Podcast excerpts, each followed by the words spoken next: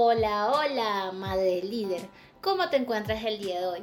Espero que estés pasando un excelente día. Aquí te habla tu servidora, Lili Guerrero, una Mompreneur Consulting que está trabajando este espacio de mamá a mamá para empezar a tumbar, a desmentir esas técnicas de autosabotajes montamos en nuestra vida y que terminan por frustrar nuestros momentos felices. Acuérdate, madre, que el momento de vivir es ahora. No lo dejes para mañana. El día de hoy vamos a estar conversando sobre el síndrome de Superwoman. También se les llama mujeres sobreexigentes. Esta palabra de Superwoman se ha convertido en toda una tendencia a nivel de redes sociales, página web, por donde la puedas buscar vas a conseguir muchas connotaciones positivas. Sin embargo, yo te invito a descubrir hoy por qué este síndrome hay que atenderlo. Es importante transformar. Si es que te estás sobreexigiendo, madre, mujer, esto es un tema tóxico. Está bien la exigencia cuando te permites respirar, una exigencia que te motive para ir más adelante. Sin embargo, cuando esto se excede y se convierte en sobreexigencia, es algo agotador que te puede llevar a causas muy negativas como depresiones profundas o el síndrome de burnout, que es el síndrome de quemado, si lo decimos en español. Y no trata más de estar simplemente desgastado, mamá, mujer, no hace falta llegar a estas situaciones tan complejas que ya incluso se han demostrado y se han declarado bajo la Organización Mundial de la Salud como enfermedades importantes que hay que atender.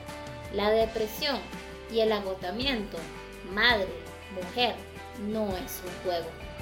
Estamos hablando de un tema de salud importante que podemos atender y aquí en este espacio vamos a descubrir cómo hacerlo. Sin embargo, vamos a empezar por el principio. Hay que entender cuál es el origen de este síndrome para poder buscarle soluciones. Y te cuento que desde mi experiencia y acompañamiento a otras madres, he podido descubrir dos hipótesis claras que es de dónde proviene esta situación o de dónde puede provenir. No descarto que hayan otras situaciones, pero lo más común es que provengan primero. Es posible que tú hayas traído a tu vida adulta ese concepto del amor paternal que aprendimos en casa de que somos valoradas por lo que hacemos y no por lo que somos. Esto puede de una forma positiva ser un motivador para avanzar y exigirnos saludablemente en alcanzar nuevas metas.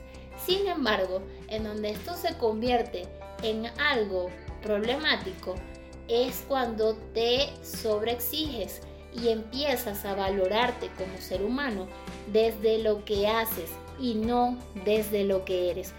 Recuerda, mujer, madre, eres humana, necesitas apoyo, necesitas contención y van a haber días en donde vas a estar indispuesta. Es normal enfermarse, estar en una condición en donde no puedas ejecutar tus labores, tus haceres. Y si es que tú llegas a ese momento valorándote desde lo que haces, vas a caer en una depresión profunda.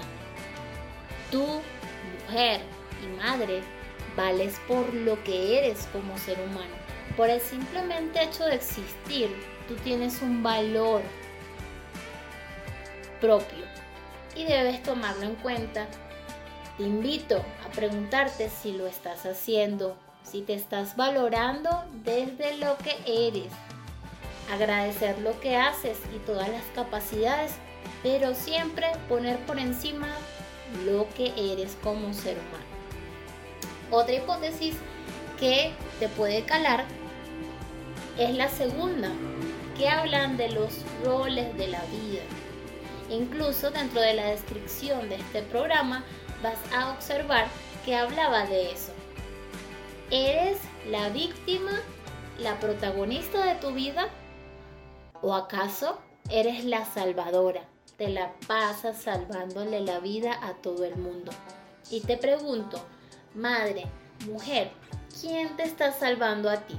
Si tú estás ocupada resolviéndole la vida diariamente a los demás.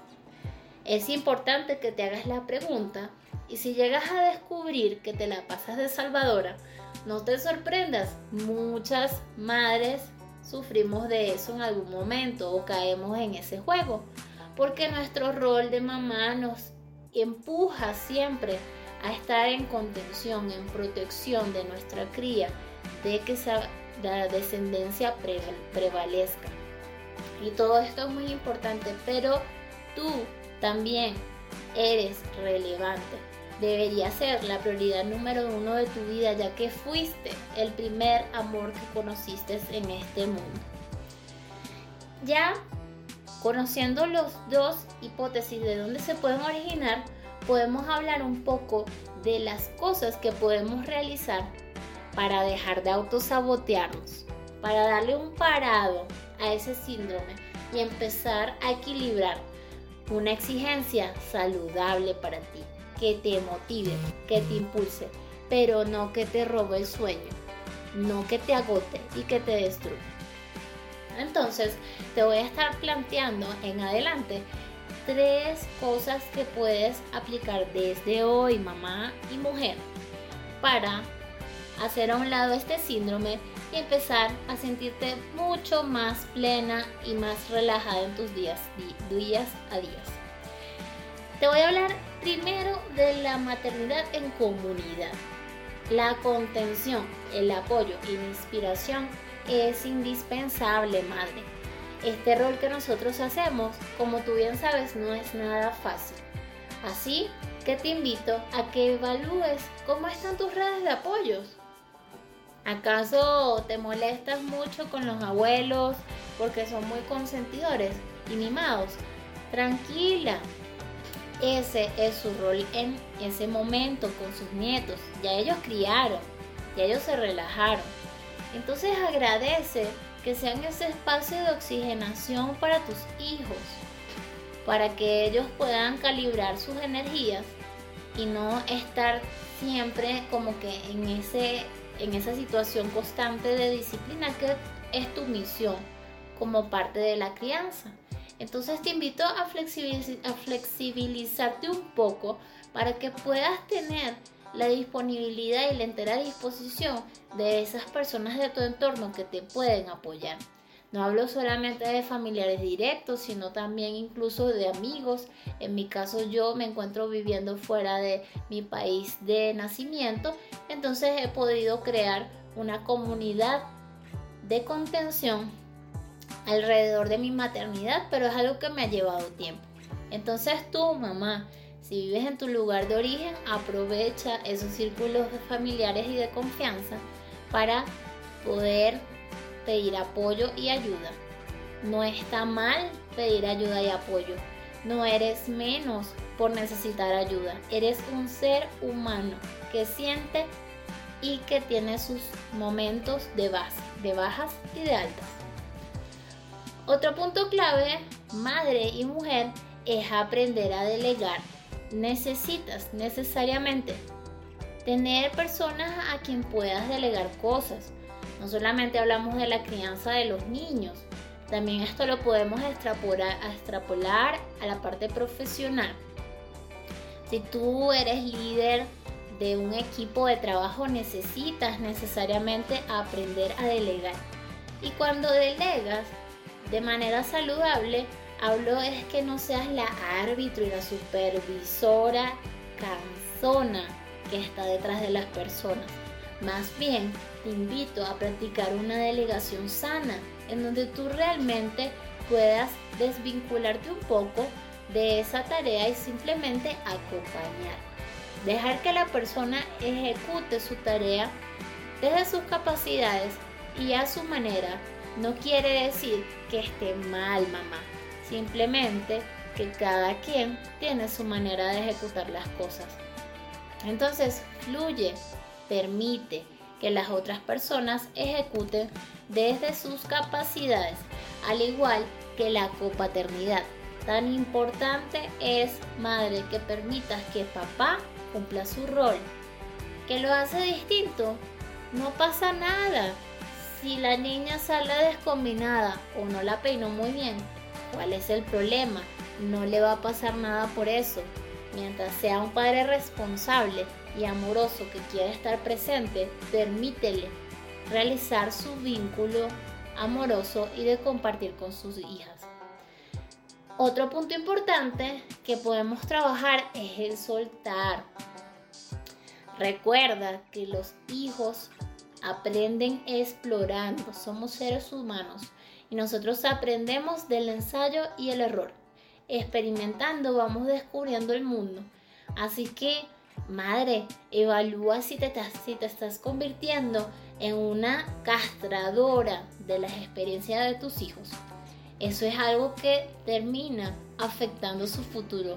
Más bien, permítele que el niño vaya descubriendo el mundo y que vaya fortaleciendo su intelecto desde allí. Allí, ya aprendiendo a delegar, a soltar y a tener redes de apoyo, es donde vas a encontrar tu tiempo de calidad.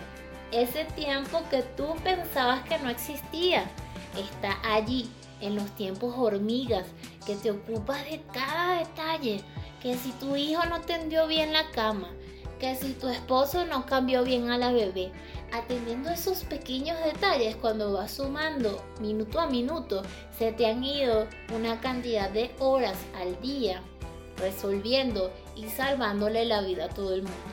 Así que te invito, madre, a que hoy digas, hoy me voy a salvar a mí. Hoy voy a ser la superheroína para mi vida. Hoy voy a calibrar esa sobreexigencia para convertirla en una exigencia saludable que me motive, pero que no me robe el sueño. Y vamos cerrando este espacio muy agradecida de contar con la audiencia que ha tenido la oportunidad de escuchar este espacio con un mensaje muy lindo que te dejo esta servidora. Recuerda, madre, mujer, no tienes el control sobre las cosas externas a ti, pero sí de tu vida y de tu ser. Este mensaje llegó a ti no por una casualidad, es por causalidad. Así que aprovechalo, que el momento de vivir es hoy. Y recuerda que cuando tú estás bien, mamá, tu familia también lo estará. Nos vemos en un próximo episodio. Te mando un beso y un abrazo de esta querida servidora Lili Guerrero, Montpellier Consulting, para ti.